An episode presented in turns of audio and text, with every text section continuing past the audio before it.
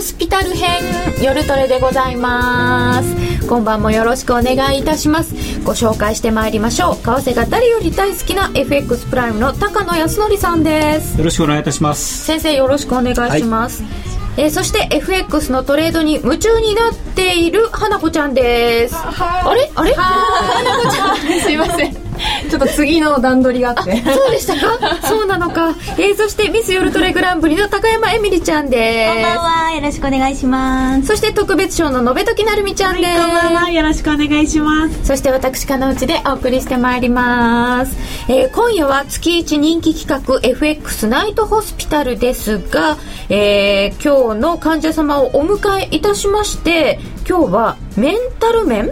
それからやっぱり損切り？の話などをドクター高野康則さんとそして、えー、ナースの面々で癒していただきたいと思っております。皆様もツイッターでどうぞご参加ください。私はこんな症状なんだがどうであろうか？といったようなもの皆様ぜひ、えー、お寄せください。そして衣装や設定について改めて感想も募集しているそうでございます。そうだったんです、ね、なんかそう書いてありますいいのかな？この設定はダメだって言われちゃったらどうするんでしょうか、えー、そして FX プライムのプライムチャレンジをもっと楽しむためのコーナーもあります。ツイッターや番組ブログでご意見ご質問随時受付中でございますのでお寄せくださいませ。それでは患者さんをお呼びいたしましょう。今日の患者様杵持舞さんです。はい。こんにちは。どうぞ入りください。失礼します。お邪魔します。患者です。患者さんです。こんにちは。患者です。よろしくお願いします。えー、患者杵渕舞さんは舞台女優さんでいらっしゃるということで、はい、はい、そうなんですよ。普段は舞台を出てらっしゃる。これこっちも見た方がいいです。こっちにカメラがあるので時々カメラをカメラ目線。見ていただけると。素敵な女性の方なのね本当にね。あの FX はこれまで長いんですか？もう。2005年とか6年くらいからリーマンショックまでですねマンショックまでまでですそこでプチ？そこであのまあもう死んでしまった。死んでしまった。結構3年23年やってた。23年やってましたね。夢中で。夢中で。はい。あそうですか、はい、で、えー、リーマンショックからまだ立ち直れず再開する踏ん切りが つきませんという問診票をいただいておりますけれども このお悩みをどうしたらいいかということですよね、はい結構4年ぐらい経ちましたよねリーマンショックから。そうなんですよ。その後何回かやったんですけども、でもやっぱりダメですね。うまくいかないですね。まああの心の傷が癒えているのであれば なんとか。今日あの 直しに来たんで、はい、よろしくお願いします。そうですよね。もったいないですよね。せっかく FX というそのだって本もすごい買いましたし、はい、きっかけは何だったんですか？最初に始めたきっかけは。最初に始めたきっかけは、はい、美しいのにそんな。おばさんみたいめちゃめちゃ後ろ向いてるだせっかくなんかさらに花のある展開にとか目線くださいとかいただいてすいませんあの資産運用したかったんですね、すごいかっこいい。それで株だわと思って株？書店に行ったんですけどなんかなんだろう FX って。言って FX の本を手に取ってで私海外に留学してたりしたので、うん、なんかこれならできそうだぞと思ってからもうハマっちゃって人のブログ見たりとかもう毎日やってましたね。舞台と並行して。自己流で勉強したんですか？そうです。でもそうやってこうだんだん仲間が増えてたりして、菜々子さんとかね、うん、そういう人に出会ったりしてでももうほとんど自己流でした本読んで。へえすごい。でこういうふうになるってことですよね自己流うんというかですねちょっとまあこれは逆説的なことなのかもしれないんですけど、うん、勉強はすごくしてもらいたいんですね。勉強しないとダメだと思います、うん、準備をしてちゃんと勉強して準備をして、えー、取引を始めないとうまくいかないんですがただ、あのー、書店に並んでる本を、まあ、今おっしゃったみたいにいろいろ読んでしまうと、結局みんないい話ばっかり書いてあるわけですよ。そうです。でところが実際残念ながらそんなにいい話ばっかりではないんですよね。ただ本っていうのは当然いい話を書かないと売れないので、まあ、いい話ばっかり書いてあるわけですよ。でそれぞれなんか読むとあこれいいじゃない。あこれもいいじゃない。これもいいじゃないと思うんですけど それはあのいい時のことしか書いてないわけですよ本には。必ずたどんなやり方でもこういう時には有効だけれどもこういう時はあんまり使えませんねっていうのが多くて実は使えない時の方が多かったりするんですけどそのことは書いてないことが多い。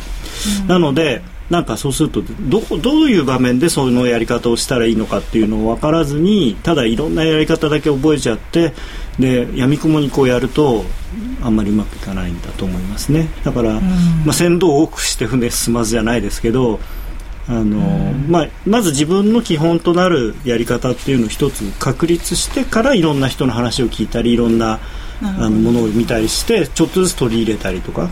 でもいろんなものを試してみないとどれが合ってるか分かんなかったりしないですか？そうですね。ただあのやっぱり初心者の方はまあなんていうのかな。疑ってみないじゃないですか。まあきっとこんなのすごいなって思っちゃうじゃないですか。で必ずなんか裏あるんじゃないかなっていうぐらいのちょっとこう疑ってかかるぐらいのあのやっぱりお金をのかかってる世界なのでそれはすごくその綺麗事だけではいかないのかなと。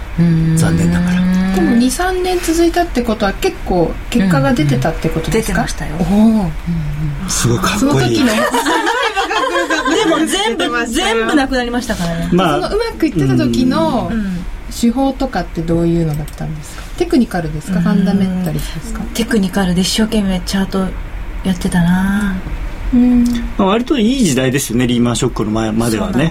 あのとにかく儲けやすい、通貨ペアはドル円ポンポンド円？ドル円ポンド円、まあ、そのこポンド円って言葉を聞くとまあきっとスワップとかそういうものに対するものもあったのかなと、僕はあのスワップの金額をいくらいくらってやっぱり、まあ、多分うちの会社の取引画面なんかでも出てるんですけどあれが僕は諸悪の根源だと思うんですよ、あれで儲かった気になっちゃうんですよね。でもそれこそどんな本にでもそれだけでこれだけ金利が入りますって書いてありますし、あれはうちの業界の僕は最大の過ちだと思ってます。そそれをやたら強調した。でポンド円よりも5ドル円じゃないですかその時は。いや当時はポンド円だとポンド円だったんですか？流行ってたなもうあのだあれですよ水木の時なんか1000円とかつきましたからね、そうなんですごい。なんかそれでみんなあの株の人たちも「えー!」って言ってなびいていったとかそういう感じ毎日配当があるみたいな感じですね株の人にしてみれば。びっくりでしたよね。ポンド円はね、ん。こう動きも大きかったし、うなんか。ん。そうですね、で割と一方向でしたしねそうなんですよ、分かってたそうです。割と、リーマンショックまではっていう。そこでね。合言葉みたいな。テクニカルは何見てたんですか？ええいろいろなだから本読んで、ろうそく足、でこうひ移動平均線あとなんあれありましたね。あの色が変わるやつ。色があ一目金庫じゃなくてあのなんだろう。上がるとあパラボリッホワイトアウトフィギュアクとかとか上がると青くなって下がると赤くなああるはいはいはい。なんで平均足平均足。平均足ってすごい見やすいじゃないですかなんかトレンドが、うーんあんまり好きじゃないです。使ってる方もいらっしゃいます、ね、あもちろんもちろん、あのだからすいいとか悪いとかじゃなくて好きじゃないですね。その合う。合わないとかもあるんあるとですよね思います、うんちょうどここですよねだからねこういう。そうそうそうそう。これはまあドル円ドル円ですけどあとポンド円で見てもまあこういうちょっとまだチャート右肩上がりのところですよね。出します。えー、チャート出ました。こんな感じ。なんかもう見たくないですね。私が死んだ時のですねこの辺ですよね。でその前のところじゃなくてこのこのドドドっていう雪崩のとこだけ見えちゃいますでしょ。でも月足ですよね。はい。ここ僕が一番好きなチャートの ああもう売りや。ヘッドショルダーでもうこここはね何ですか？ヘッドショルダーって。ヘッドショルダーってある。いはさ 三尊。ヘヘッドとショルダーなんですよね、まあそういうチャートパターンがあるんです。あのなんかパターンまで覚えるのは結構大変かもしれませんが2007年くらいから FX の考え方180度変えないとダメでしたねまああのなんていうんですかね僕はあの本当にこの FX という業界が、まあ、最初その、まあ、外日本にいながらにして、えー、海外の高金利を受け取れますよっていうそういう宣伝の仕方をして、まあ、それは間違ってはいないんですけれどもそこを強調しすぎたのかなと思ってるんですね。でそこはあのなんていうのプラスアルファの部分であってやっぱり本来は値動きを取っていくものなので、あのそれに、まあ、あまりにこうこだわるとっぱりこういう下げ相やっぱ下げ相場の方が相場はなぜかスピードが速いですから、あの大きなリスクがあるんだっていうのをもうちょっとまあ難しいですけどね。まだその FX というものがあんまりこう世の中に浸透してなかったんで、もっと簡単にできますよっていうようなことを言うしかなかったんだと思うんですけれども、ちょうど私がやった頃ってすごく流行りだしたきた時、ね、そうですね。あの2000、えー、っと何年だっけな。4年ぐらいにあの、まあ、例の世田谷主婦脱税事件があって、うん、あれがすごく FX を有名にしてくれたんですよね、うん、その普通の主婦が4億円も脱税できるような。その人の本も買いましたよ私。ありましたよね。ありますありますまだまだありますね、ね、ただあのまあそれはそうなんですけどあのなかなかねそういうもちろん例えば1000人1万人人がいればすごく儲かる人もいるわけですよ、うん、ただそのじゃあそのみんなが儲かる同じやり方で儲かるかっていうとそうじゃないんですよね。だから自分の性格とか自分のライフスタイルとかそういうものに合ってあと自分の資金量とかそういうものに合ったそのやり方を覚えなければいけないので。ひたすら練習するしかないですよね。そうですね。あのスポーツと同じだし、まああと、ね、あの俳優さんだって、まあ天才の方いると思うんですよ。いきなり舞台上がってすごい動きができる人。でもそういう人って本当に世界で何人かしかいないわけじゃないですか。で普通の人はやっぱりいろいろ努力をして勉強して練習をして繰り返しやってそれを自分のものにしていくんであって、だから FX もまあ分からないです。もしかしたらものすごく才能が終わりなのかもしれないですけど、まあ、そこに期待をするじゃないですか。いやでもあの34年でも取ってたってことはそれだけの才能はあったのかもしれない、あのちゃんちゃんとやれば。ないですよね、FX もっと昇進さっき高野さんが昇進者の方がいいって、昇進者の方がいい？逃げ足が速いからって。えー、でも昇進者だから損切りできないんですけど なかなか。ああそれはだから本当の昇進者じゃない。だ。って損がどんどん膨らんでるのを見てられるんだもん。いやいやもう眠れなくて。だだから眠るためには損切りしなきゃ寝れない。だから損切りする。損切りして楽になりました。そうだよね。それをだからそれをだからだんだん覚えれば、うん、そうあのポジションを切切れば切るっていう、まあ、言うんですけど、まあ、それ切っちゃえばいいのにいつまでも持ってるからもう気になるし、すごいそこでなんていうんですか精神的な労力を使うのはすごく後ろ向きなの労力だから、そうですね。もうそのさっさとこれはまずいなと。やばい。違うと思ったらもうさっさとやめる それは。上がると赤くなって下がると青くなる顔色？うまいです本読んでも基本的なことしか書いてないしね。真似しても絶対勝てない。はい。そうですね。やっぱり最初本読みますもんね。でもなんかやっぱりこう夢物語だから、夢があるんですよ。やっぱりこうあこうなれるかもそうですそうです。あのもちろんあの本ですからねあくまでも。だからあれはまあもちろんその基本的なことも書いてあるものもありますし勉強になる部分もあるんですけれども全体としては一冊の本なので、本っていうのはやっぱりその読ませるためにあるもんじゃないですか、でエンターテインメントなんだと思ってただその中にこういくつか使えるものがあるっていうぐらいの感覚の方がいいのかなと。スワップ益なんて相場動いて吹っ飛ぶんだから。そうなんですよね。高に今日は辛口やなけどはっきり言って当時と比べて今は儲けるのはとっても難しいです。ね。誰この美人？本日の患者さん。舞台女優の杵持舞さんです。未婚です。ああ こんなこと言う番組じゃない。いや言ってくだ さい。ごめんなさい。余計なこと言いなさい。もう呼ばれるも大丈夫です。視聴率が上がっちゃいます。でももう こんな可愛い子ちゃんたちがいたらもうあの色気が投入されたって書いてある。そうそう。夜取りに足りなかった色気が投入されたって書いてあった。いい匂いがします。私無臭らしいです。それ自分で言ったんじゃなかったっけ？いやあの前いたあの息子さんが院長の息子さんがでもこちゃん無臭だよねこんなナースいたらちょっといいですねちょっと S っぽくていやいや 中途何使ってるんですか？そんなまあまあまあまあまあ、厳しいです部長代理そんな気もう貫禄ですそんなことないてた任せてあだけですります今日はだから色気にやられておとなしくなってるんでしょ、はいわざとこういうそんなことわざと動物的な動物的なこれでしかいけないと思って こんなこと言ってるからダメなんだ。大変だな今晩いっぱい電話来そうだな友達から。あ紹介の。紹介して。あそうそうでも本にもいろいろありますよね。いろいろ一緒くたに論じちゃダメでしょうっていただきました。あはいそう思います。すいません。あのぜひ読んでいただきたいのは、えー日本テクニカルアナリスト協会の出しているチャートの本があるんですけど日本テク,、えーテクニカル大全という本があるんですがそれすっごく読みにくいと思いますけどあのすごい正しいことがたくさん書いてあるんで。なんかお高そうですね。6000円ぐらいしますね確か。すごい大きな高いそうです。結構辞書みたいな感じ読んでそうですね。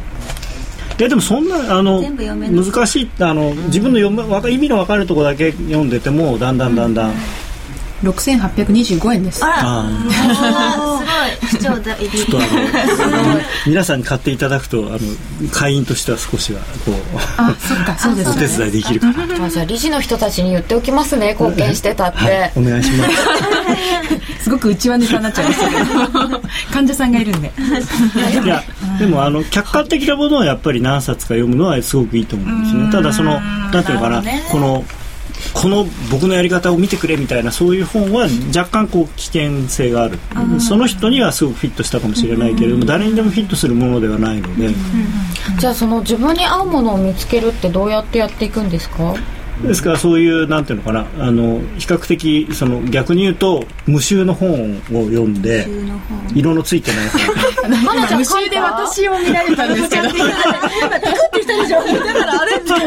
全員が見ましたかよひなちゃんなんか本書いてるのかな？何も書いてないです。いろいあでもろいろいろ。FX 在で。ああ記記事はいいろいろなあのやり方がをなんていうのかやり方っていうよりもなんかなそのテクニカルの見方とかをいろいろ書いてある本を見てそれで自分がこれだったら確かに納得できるなっていうものをまず試してみるっていうことですよね。あと僕はえー最初に思ったのが自分で計算できないようなものはやっぱり使いたくないなと思ったんですよ。だから単純移動平均とかそういうあとはまあ一目均衡もあれ要は単純半値半値の話なんで簡単に計算できるものなんですね。でそういうものは自分のの中では分かりやすかったんですけどなんかすごい複雑な計算式をし使って計算しないと出てこないようなやつはなんかちょっとこう僕は好きじゃないんですよね。人間そんなに複雑にできてないぞ。であれチャートはあくまでもその相場をやってる人たちの心理がそこに出てるものだと思ってるので人間もっと単純なんですよ。だから半値ってすっごい効くんですけどやっぱりそれって人間の感覚なんですよね。多分半値っていうのは。半値高値と高値と安値の真ん中とか。そういう、はい、いろんなえっ、ともう一回言ってくださいってえっ、と花子ちゃんがね今、あのはいツイートしました。書いてくれました。日本テクニカル分析大全。あ分析ってつくんですか？今、はい。単行本です。日本テクニカルアナリスト協会から出ているそうです。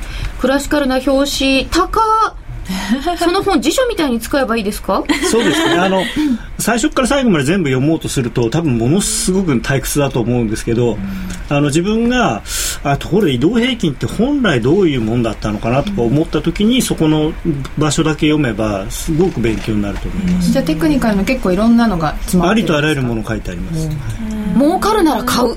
そうだね。すごいよくわかる。読みこなせれば。だからさそれでまたレクチャーしてくれればね。はいお任せくださそういう人がいないと一人だとねちょっいそうですね。でも本当に。そうですよね。数学の教科書開いたら寝るみたいな感じですよね。と気がしませんなんかこんな暑いのだと。でもなんかこうあそうなんだっていうのが多分たくさんあるので。じゃあ結構持ってる人いるんですかね？あんまりいないかもしれない あのか会員になるとあの会員になるとこれもらえるのかな？買う買う買うんだっけな？よ。く覚えてないけど。テキストとして買わなければならないと思いそうでますはい、はい。そんなに出回ってない感じですか？ねそうですね。普通に買えそう。でも普通にアマゾンとかでも多分買えるし。そうそう。アマゾンでね、うん。私最近ブックオフに通いすぎて本がもう膨大な量になってしまった。わかる。やる気がねそうさせちゃう。確かにねあのこうキャッチフレーズ見るとなんか究極のテクニカルアナリシスト分析とかね。もうあのこれで何億円儲けたみたいなそういうのいっぱいあるんですけどあのまあこれは私の考え方なんですけど、まあ、僕よりももっと多分為替取引のうまい個人投資家の方いらっしゃると思いますし、えー、僕よりももっとその為替の取引でその利益を上げた方いらっしゃると思うんですね個人投資家でも。ただその方のやり方がみんなにその皆さんにとってそれがそのやり方がいいやり方なのかっていうのはちょっと疑問があるんですね。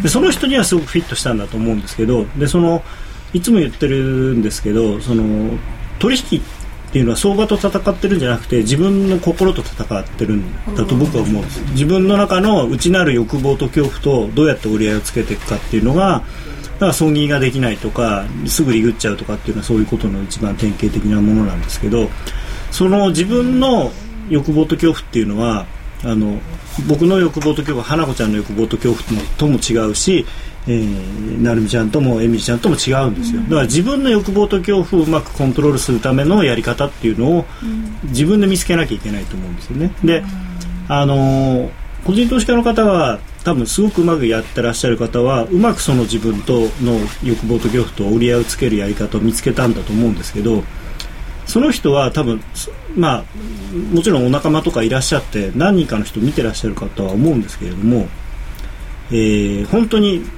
何にも知らないところからこうディーリングをやっていってうまくいった人ダメだった人っていうのをまあ一応我々職業としてそういうのをやっていた人間をたくさん何十人も見てるんであのまあ大体陥りそうなパターンっていうのも決まってますし、まあ、とりあえずこれとこれとこれだけ抑えなきゃいけないっていうのも、まあ、分かってるつもりなので、えー、できればそういう人の話を最初は聞いた方がいいんじゃないかなと思いますね。そうやってそういうメンタル的な問題としてまだちょっと再開する踏ん切りがつかないということでしたけれども、心の問題としてあのメンタルってよく言うんですけどメンタルは心の問題、まあ、心の問題ではあるんですけど心の問題じゃないと思っていてあの自分のやり方に自信が持てないことがそのメンタルがどうのものっていうことにつながるだけだと思うんですよね。だから自分のやり方をちゃんとどんな簡単なやり方でもいいですから一つこうまあ誰かに聞いた聞いたものでもいいかもしれませんけれども、こうまずこれをやってみようっていうものを見つけて、それをえーまあ、まず過去のデータで試してみてそしてデモで試してみてでうまくいかなかったら、まあ、デモなんで別にまたじゃあちょっとそのやり方を変えてみようって言って変えていけばいいですよね。である程度やってこれなら大丈夫じゃないか儲かるんじゃないかっていうやり方を見つけた上でまあ、実際にやってみる。ところがまあ実際にやるとまたですねいろいろこうデモでやるのと違ってその心にいろんな波が立ったりですねあのするので難しいんですけれどもでも自分のやり方にちゃんとその過去のデータも見たそれからフォワードテストってそのデモも使ってやってみてこれだったらうまくいくはずだっていう自信があったらその自分がその自分のプラン通りにやれてないことを修正できると思うんですよね。じゃあまずは、えーと、技術を磨くこと？そうですね。で技術あの技術あってのメンタルだと思うのでただその我慢するっていうのがメンタルじゃないと思うので。じゃあそれはやっぱりデモトレードを活用していっぱい練習する方がいいですか、そうですね。であとただあのーまあ、先ほどちょっとお話伺ったらやっぱデモだと全然こうやる気が起きないよねって おっしゃってたんで。そうなんですね、そうなんです。本当のお金じゃないと。じゃあだからそこは例えばほら、うん、混ぜて。なんか恐怖する人がいたら頑張ると思うなん20代に負けないぞみたいな。20代でしょ20代じゃないです。そこに私もそんなだったら思います。あそうですか。じゃあ お願いします浅野さん。先通貨でやるっていうんでもいいんですよ。例えば先通貨だったらそんなにあの壊滅的な損失は出したくてもなかなか出ないので、はい、出したくてもプランさん先通貨からできますからね、はいだって1000通貨で10円やられて1万円ですからね。なかなか10円やられないですよ。そうですね。そうですね、はい、そっからやるのも、うん、あなんか皆さんすごいな、いけるって方法を見出したら迷いがなくなりますね。そうです。ユーロを信じないことですね。いやいや多分自分に合うテクニカルは単純になると思う結局のところ。自信が持てないってことは根拠がないってことですね。おみんなすごい。ぜひあの私のセミナーを受けていただいて。いいですねそれ。いつですか？次はいつですか？え次いつなんだろう。まあ、うん、まあ来月とかぐらいにはやると思います。が、そしてユーストリームもご覧いただいて。はい。はい。そうあの去年のね、あのー、震災直後に、えっと、地味に、あのー、僕と金内さんとか僕と内田さんと2人きりの時期が3か月ぐらいありまして、うん、その時はかなりクソ真面目な話をねずっとあの 地味にやってましたんでその時のやつを見返してもらえると結構いいかもしれないですね。ちょっと興味ありますね2人がどんな話をされてたすごく地味にあのフリップもちゃんと用意していただいて 授業を受けてる感じな うんそういう時にねなんかやると力になりそうですよね。そうなんですけどね。こう綺麗どころがいなくてちょっとどう どうだったのか画面的には問題があるかもしれないんですけどここに2人でこう向き合ってこう。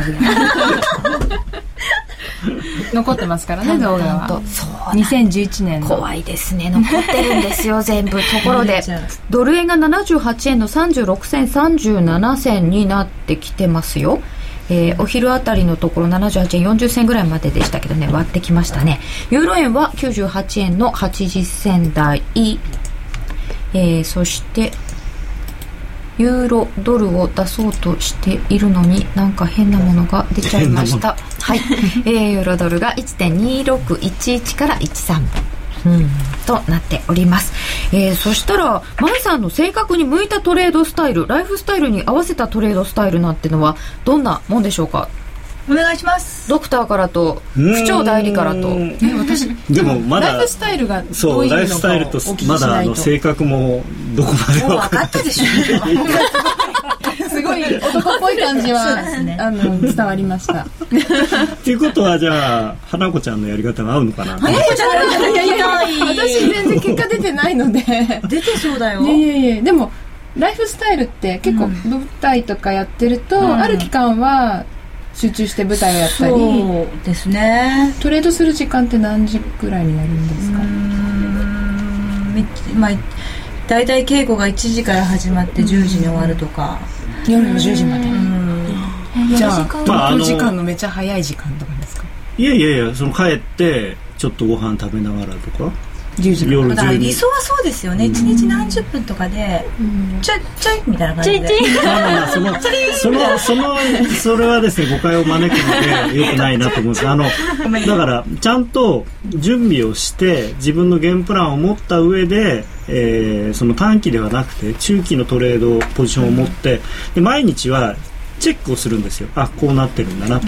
よしよしよし。なこんなニュース出てるのか。よしよしでその代わり、えー、その舞台がない時とか稽古がない時に集中して2時間3時間ちゃんとチャートを研究するとか、うん、そういう時間を取ってもらって普段はそれの確認ですよね、うん、そういう感じがいいと思いますね。じゃあ週末にちょっと週末とかお稽古ない日にちょっと時間を長めにとって、い、ろんなシミュレーションをしたりして考えておいて、ね、まあなんかそれを線引いたりなんかしたりして残しておいて、はい、日々はチェック。そうです花ちゃんは？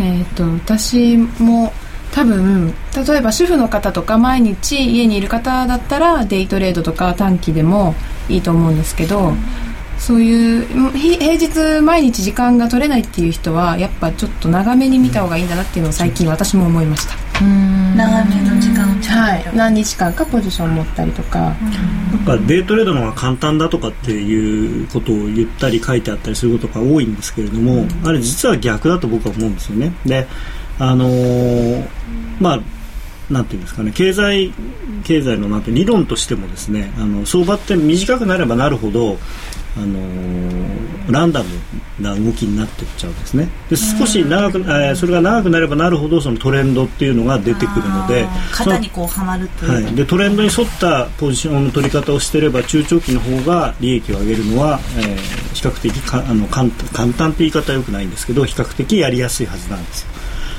で短期本当の短期のデイトレードの勝負っていうのは、数をたくさんやることによってプラスが残るものなので、ですから例えばじゃあ夜帰って11時から1時まではできますっていうんだと難しいんですよね。やっぱり1時までやってそこでマイナスで終わらなきゃいけないことも多いと思うのでじゃなくてあの1日10時間12時間それに費やせるっていう人だったらたくさんやってその平均的な結果が多分出てくるんですけれども短い時間でやるんだったらデートレードっていうのはあんまりうまくいかないんじゃないかなと思いますね。いただいてます。えー、性格大体把握しました。すごい昨日の高野さんのセミナーすごい良かったです。高野さんがトレンドライン表を作ったら迷わず入信します。トレンドライン表、はい、でも先ほどもありましたけれどもすごい長く見たらユーロは下げトレンドで、で中期的に見てもまだ下げトレンドで、ね、その中の戻しの戻しの上げですね。トレンドがあってっていう、はい、一体自分はそのどこを取るのか？そうですね。ただもう本当に長長期のやつを取りに行くのはなんか大変ですね。これあのまあこういうことなんですよね。これ月足のチャートですけど、えー、出ましたね。月足のチャート。こういうガーッと上げがあって今度今下がってる途中なんですよ、ただこれこのチャートだと戻るっつったらどこまで戻るねんっていうぐらい戻るんですけど、だからやっぱりこのこの動き自体はまだ僕は続いてると思うので長長期は下げだそうそうこれこれこれ。資金力に影響される長い足は余裕がなきゃ長期になると資産額の上下が激しくなる怖さがあるんですが。ただ、あのー、これはですねあのなんていうのかな。別にこのチャートで取引をしろって僕は言ってるわけではなくてこういうのを要するに今こういうところにいるんだっていうのを分かった上でもうちょっと短いものを見るんですよね。あの地図の中の、えーと、こう日本地図の中のここが東京都でここなんだなっていうのを理解しろってことですか？海図を見るときにやっぱり潮の流れとか見るのにある程度大きなものを見ないと分かんないんですよね。でそれを見ておいて、まあ、これ冷やしですけれども今これ結構この冷やしのこの線のすごい近くまで来てるんですよ。だから、これは売り場探しにとってのまあだから僕は本音で言うとこれ売りたいんですよね。ここぶつかってきたらえー、跳ね返されて下に行くっていう感じ。そうですね。そういうあの前提で売りたいですね。ただ抜けたら抜けたら一回やめる。ただ抜けたからといって上がるとは限らないんですね。あのこのこの下落トレンドは一回終わるんですけど、うん、でもこのもとももうちょっと大きいトレンド自体まだ下なので、まあ、ここでちょっとしばらくもみ合いになってさまた下がるかもしれないしもちろんもっとここまで上がるかもしれないし。抜けたからといって上がるんじゃなくてなんかちょっとこうもみ合うとこの下げが1回終わるっていうだけなので次に来るのはもしかしたらもう1回また別の下げが始まるのかもしれないし、横ばいかもしれないし、まあ、上昇かもしれないし。ということでまずはじゃあトレンドラインを引いてみるですかまた。そうですね。あの、はい、これはどんなものを見るにしてもまずトレンドラインを引けないと僕は話が始まらないと思ってまして、木根さんはトレンドラインって引いたことはあります？ああると思います、うん、なんかとりあえずいっぱい線は引くんですよね。ね。線いっぱい引いちゃったの誰だっけ？いっぱい引いてます、うん、いやそれいいことです。そうやってだんだん引いてるうちにあこれはこういう線の引き方を。まあだから基本的なやり方をちゃんと覚えた上でですよね。なんかいっぱい引いちゃうんですよ。でいっぱいになっちゃうんですよね。でも後で聞いてきたりする時ないですか？あります。だから消しちゃいけないんですよね。だから本当は本当は手で書いた方がいいんです。うん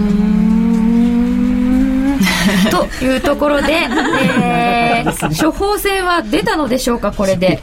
出たんでしょう処方箋とお薬はまた後ほどということで、これから長い時間かけて。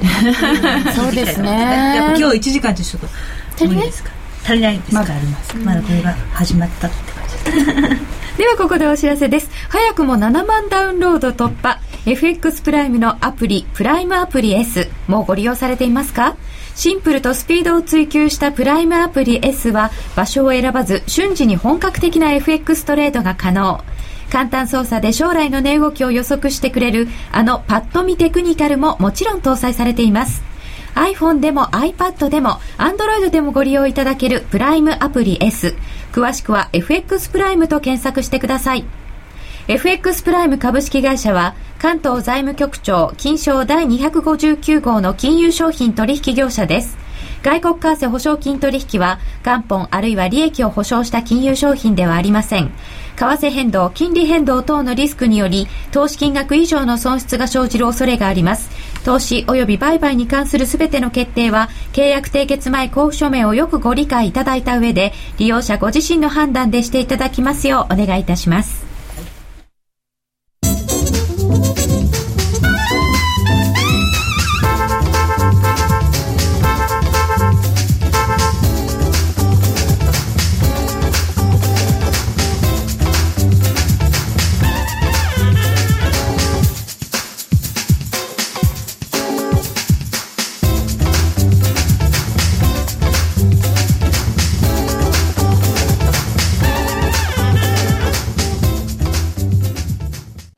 黒沢は言う。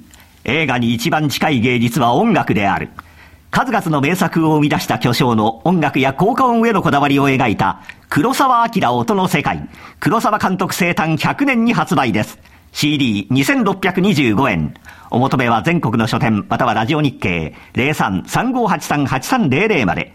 お届け返品などはご注文の際にお尋ねください。ダウンロード版1890円もご用意。ラジオ日経ホームページをご覧ください。夜トレプライムチャレンジ虎の巻。このコーナーは FX プライムの提供でお送りいたします。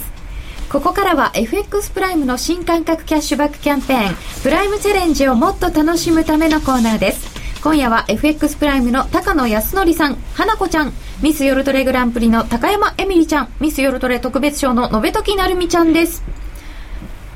よろしくお願いします。プライムチャレンジとは、毎週 FX プライムが指定する取扱商品通貨ペアを1回でもお取引いただくと、キャッシュバックのチャンスが発生する抽選ゲームに参加できるものです。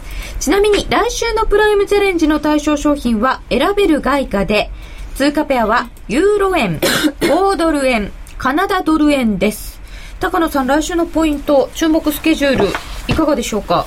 なんか今のに入ってないような気がするんですが、うん、来週は ECB の理事会が、はい。まあ、ただ、来週というかですね今からということで言えばもちろんあの11時からあと1時間弱になったバーナンキさんの、まあ、調布で話 す話が一番、ね、そうですね。調布じゃないですよ。同じ名前ですけど。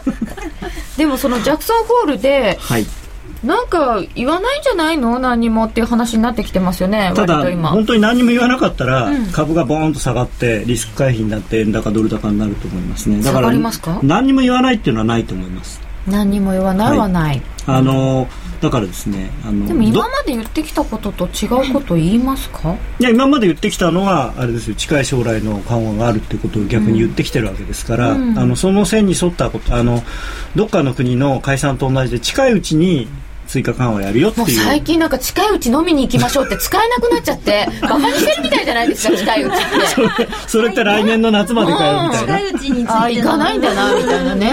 近いうちが怒ってますよね。俺をどうしてくれるんだと。近いうちという単語ですよ。言えなくなっちゃったよ。ということなんですけれども、はい、いやでもねあのそういうことなんだと思うんですよ。ってどういうことなのか。最強最強ですね。あの近いうちに、えー、追加緩和を必要ならやると、でこれ実はですねあの今日のミンタメの日記にも書いたんですけれども、はい。えー、今巷ではですね2000、まあ、僕もそう言ってたんですけど2010年のこのジャクソンホールのバーナンキさんの講演で、えー、QE2 が示唆さ明確に示唆示唆されたというふうにちょっとねすいません。強ま 示唆されたということになってるんですが当時のですね、えー、何を喋ったかというのを見るとえー、必要なら追加緩和をする用意がある、ただまだ FOMC 内でコンセンサスは取れてないって言ってるんですよ。大したこと言ってないじゃないですか。全然明確でも何でもないんですよ。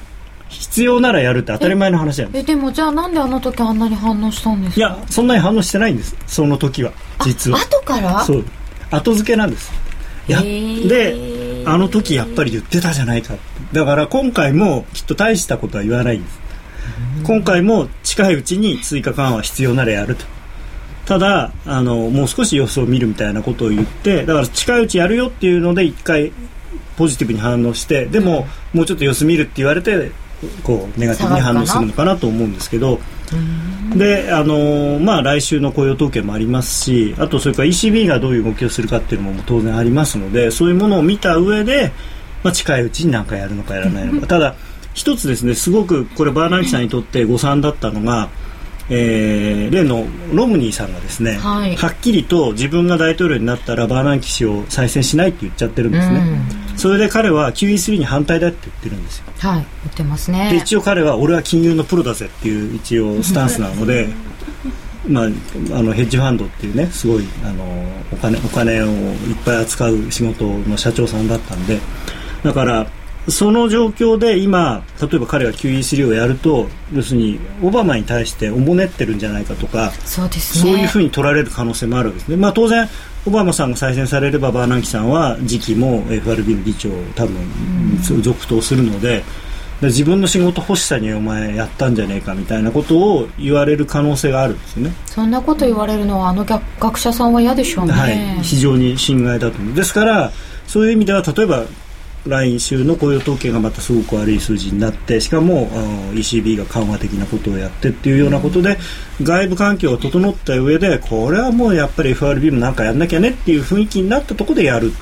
それだと別にそのオバマさんに媚び売ってるわけじゃなくてこういうこうこうこういう理由でやったんですよってちゃんと言えるじゃないですか。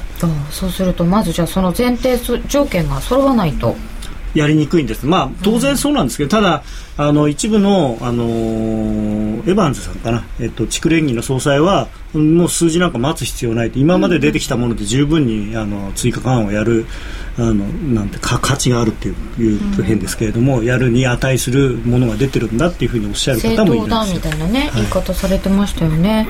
で、そうすると ECB あたりが注目になってくるとすると、はい来週の中では選べる外貨通貨ペアだとユーロ円ですかやっぱり？あユーロ円ありましたね、はい、よかったよかった。ユーロドルがないんですけど、はい、ユーロ円、はい、はい、と ECB であの、まあ、今のところどうですかね。64ぐらいの確率で、えー、利下げをするんではないかというふうな予想になってましてはい、今利下げが多くなってます、それと利下げ以外の何かをやるかもしれないと。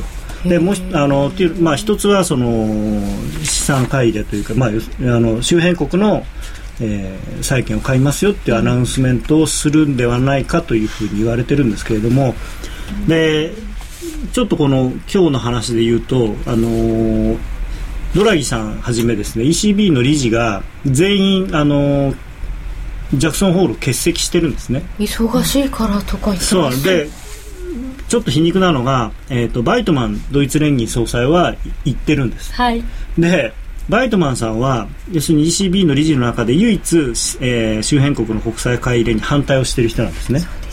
でその人がいない間に要するにコンセンサスを作ってしまおうっていうんじゃないかと、えー、そんなのありですか？はいそれで欠席裁判みたいじゃないですか。そうなんですよ。でまあ、ひどい話ですよね。一番金出してる国なのにドイツは。そうですよね。で、えー、まあいろいろ報道によるとその今今度ですねそのそれについて採決を取る場合にはえー、バイトマン総裁は反対をするのではなくて棄権するっていうふうに言われてるんですよ。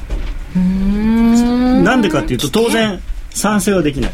でも反対もなぜできないかというと実はその前回にその資産、えー、国債の改良 ECB がやった時にその時にいたドイツ人の理事とそれからドイツ連議の総裁2人反対したんですね。で反対して要するに自分が反対したことを ECB がやってるからもう自分たちは ECB の理事ではいられないって言って2人とも辞めちゃったんですよ任期の途中で、うん、なのでその例があるのでバイトマンさんもそこで反対票を入れると自分も辞めなきゃいけない流れ的に。でそんないちいちそのなんていうんですかその資産管理やるたんびにドイツ連議の総裁変わってるわけにもいかないのでだから反対ですよっていう意思は表示する。けれども、まあ、投票は棄権をするという形で、まあ、なんですかバランスを取るみたいなそういう話になってるんですね。うん。えー、ということはやっぱりまだまだ欧州が焦点なんでしょうけれども、はい、来週中国の指標もちょっと出てきまして5ドル円が結構最近、うん、5ドル下落基調で気にされてる方も。はい。あのオージーは一相場もう終わってると思います完全に。で一相場終わってるっていうのは上げが、はい、はいあのこれまでですねあのユーロオージーなんかでものすごくあのユーロ売りのオージー買いっていうのが出てたんですけれどもそれが全部巻き戻されてるんですね今。巻き戻してる途中なんです。だからユーロ単体ではあの高値をつけて下がるかもしれないんですけれども例えばユーロオージーという観点で見たらおそらくユーロ買いはまだまだかなりポジションが溜まってるのでまだだいぶ続くと思うんですよね。そうすればユーロドルが下がればオージードルはもっと下がるということになるのでということはオージー円はまあ下がるかなと。あそうですか、うん。今80円の90銭台になってきてますけれどもどの辺まで見込みますか？オージー円ですか？はい。ちょっと待ってください。オージー円はですね。あなんかチャートがおかしくなってる。なんで？なんか小さいものが出ましたね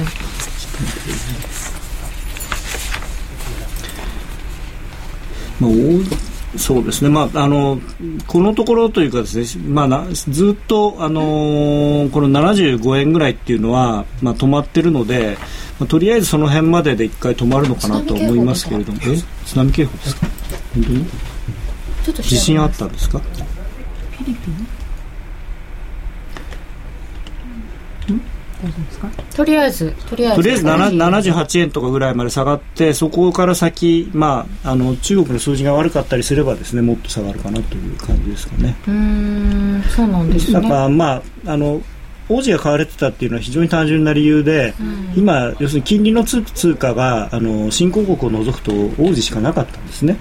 それなので、えーまあ、ユーロキャリーとかドルキャリーとか円キャリーとか全部のお金がそこに集中してたんですけどスワップ狙いです、それがそれが今あのポジションがあまりに膨らんだる膨らんでしまったことで、まあ、今こう巻き戻しが入ってそのストップロスがストップロスを呼ぶような展開になってるんですよね。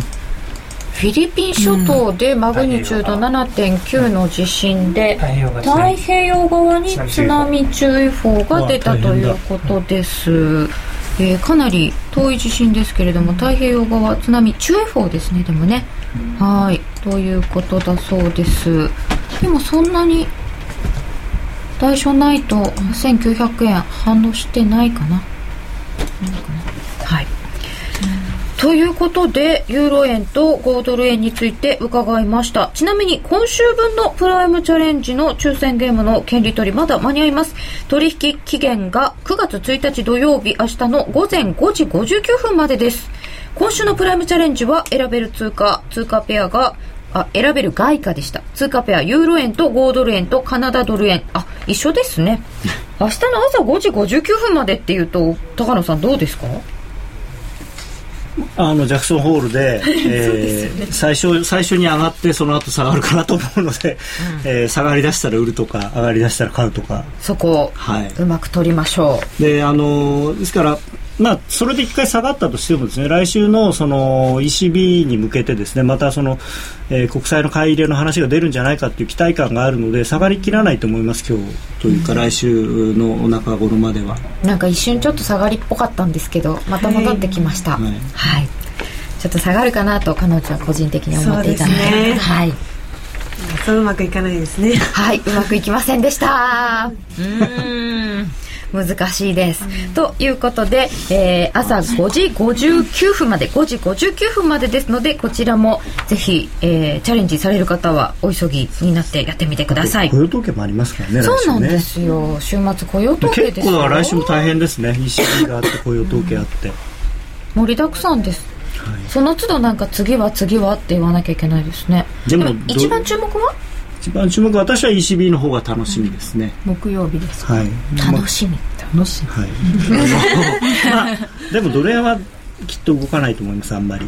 あのレンジ内この78円台で非常に居心地がいいみたいなんですよねこのドル円今週君は。ずっとそこにいますよね。というかもう先週末ぐらい。もう先月ぐらいからあその辺にこうちょっとこうぐれて外行き行きグレ。行きそうになったんだけどすぐ戻ってきちゃった。素直ですね。プチ家でぐらい愛情を感じちゃう？いやチャートに対する。ね感じる。ここでグレたとか。物語があります。家でしちゃったのみたいな。ああでも替をもう一回やろうというんだったらぜひもっとチャートを愛してください。愛なんだ。愛ですよ勉強じゃなくて。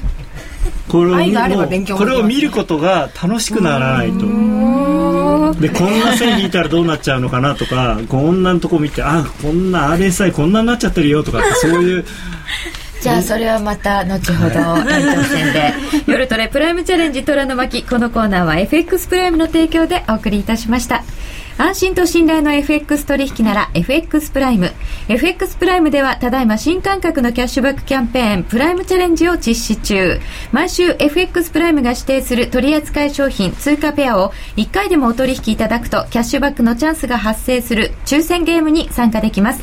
ただいまプライムチャレンジは当選率アップ中。500円が500名様に当たります。より多くの方にチャンスがあるプライムチャレンジぜひ試してみてください。なお次回の対象通貨ペアはユーロ円、5ドル円、カナダドル円です。まずは FX プライムで講座を開設し、プライムチャレンジでワクワク感をお楽しみください。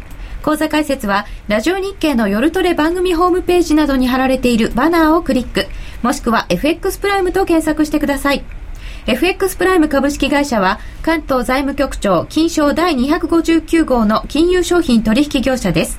外国為替保証金取引は元本あるいは利益を保証した金融商品ではありません。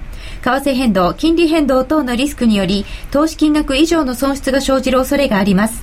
投資及び売買に関するすべての決定は、契約締結前交付書面をよくご理解いただいた上で、利用者ご自身の判断でしていただきますようお願いいたします。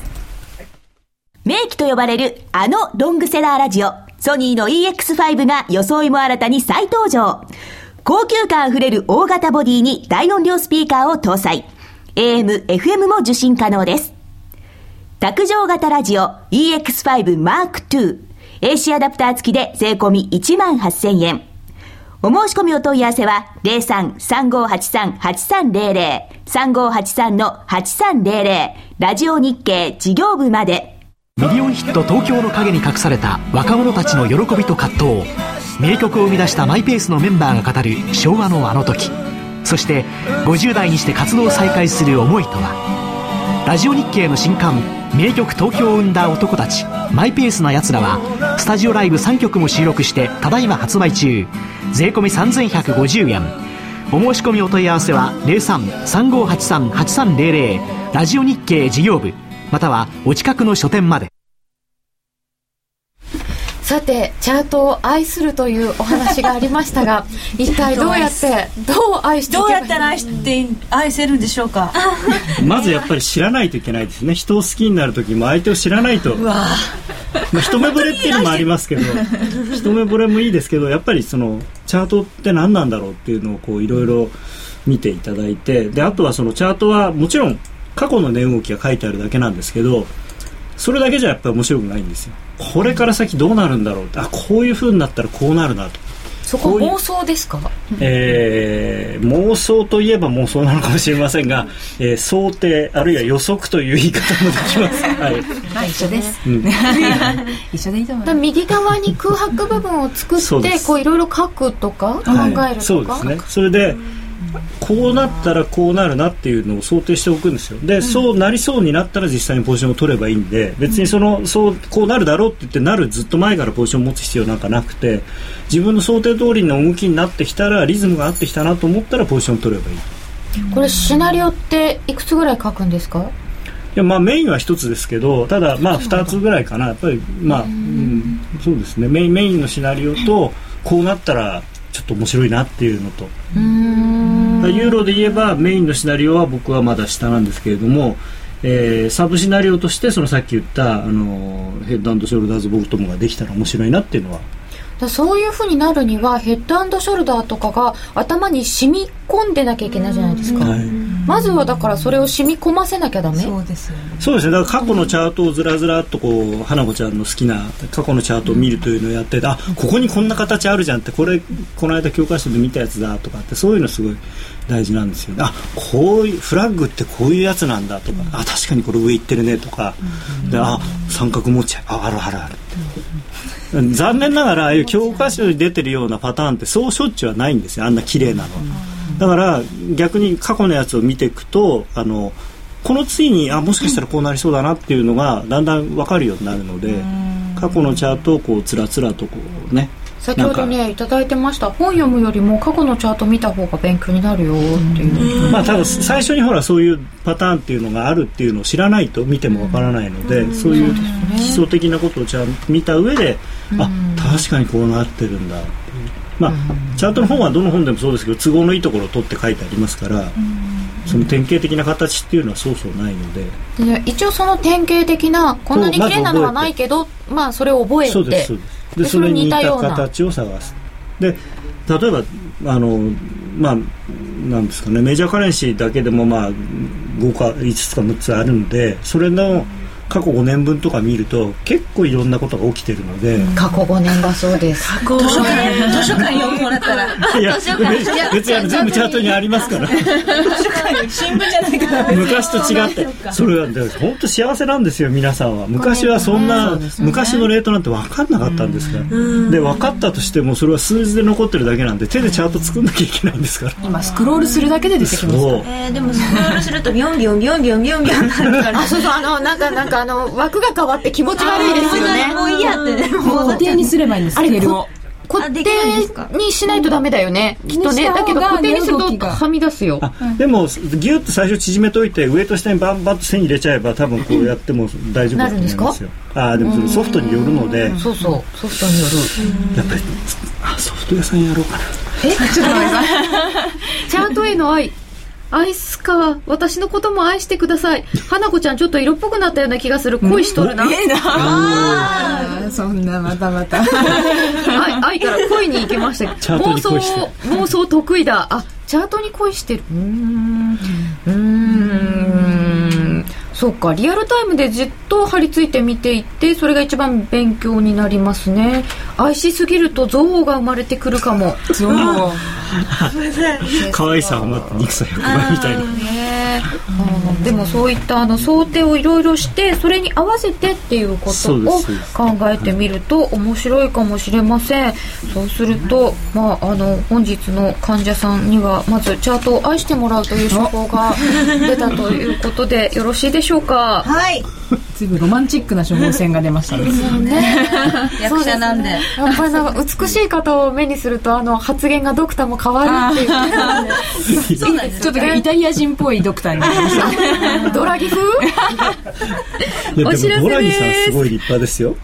そうなの一夜限りの夜トレスペシャル企画を9月20日木曜日に実施いたします。小竹さん田代さん西原さん和田さんといえば夜トレ特番 FX40 紙秋の陣。詳しくは番組のホームページでチェックエントリーしてください。さてドクターまとめていただきましょう。ぜひ再開していただきたいですよね、舞さんに。もうせっかくこの病院に来ていただいたんですから病気を治さないと。なんかドクターすごく芯がありそうで怖いですよ。ちょっと実はなんか優しそうに見えるのにっておっしゃってましたね。優しいですよ。テンション高い。ドクター？はい本当ですか？あでも私もテンション高くなっちゃって いやでも どうどういう？せっかくあのやってらっしゃったのにその、まあまあ思いがけぬ損失を被ってやめてしまったっていうのはすごくね僕は悔しいんです。あの為替外国為替をこよなく愛するものとしてですね、この外国為替の素晴らしい世界にぜひ帰ってきていただきたいもう伝道師。本当にザビエル。五光が指してます。本当ですよ。あれ頭入っていろんないろんそういうな意味じゃない。新しい名前がななかなかこういう本当に大好きで愛してるってここまでね言われる方ってあんまりいらっしゃらない僕人生半分以上為替やってる本当に FX を愛している為替を愛している高野康成それでさん癒されました今日は。はい。そして患者舞台女優の杵渕舞さんにお越しいただきました。今日ユーストリームブチブチ切れちゃって調子悪くてごめんなさい。すいません。この後は延長戦です